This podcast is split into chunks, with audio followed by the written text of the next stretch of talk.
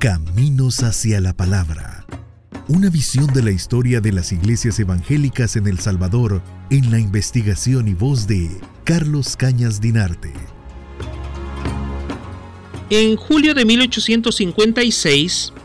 eh, el reverendo inglés Frederick Crowe eh, trata de establecer un punto de venta de Biblias eh, anglicanas y otros textos religiosos en la tradicional eh, gran feria anual de ganado y añil que se desarrollaba en la ciudad oriental de San Miguel, en El Salvador, pero no logró llegar a tiempo de hacer los trámites necesarios con las autoridades locales y departamentales. Eh, por ese motivo, y sobre todo también porque tenía que estar pendiente de otras actividades familiares, eh, Crow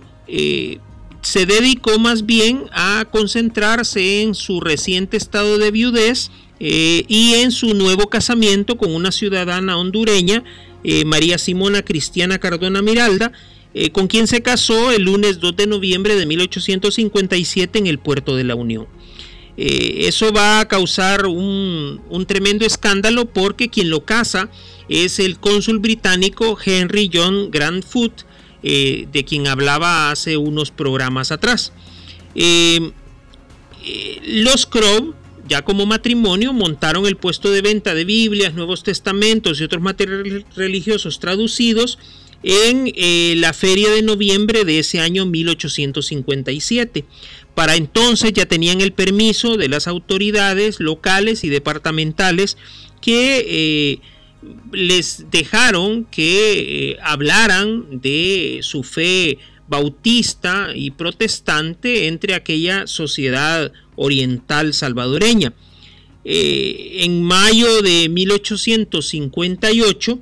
eh, los Crow trataron de fundar un colegio protestante en la ciudad de San Miguel y ahí fue donde estallaron las cosas, porque las autoridades que les habían otorgado el permiso pues eh, eh, decidieron actuar en su contra y no ah, permitirles que abrieran aquel, aquel colegio. Eh, de hecho,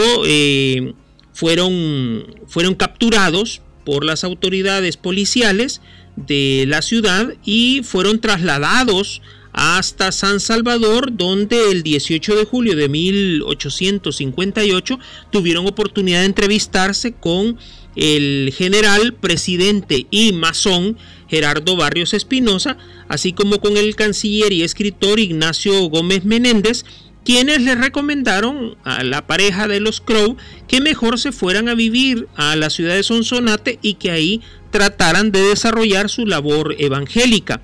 Eh, lo cierto es que eh, la persecución eh, ordenada por los sacerdotes de San Miguel llegó hasta Sonsonate y pues esto sumó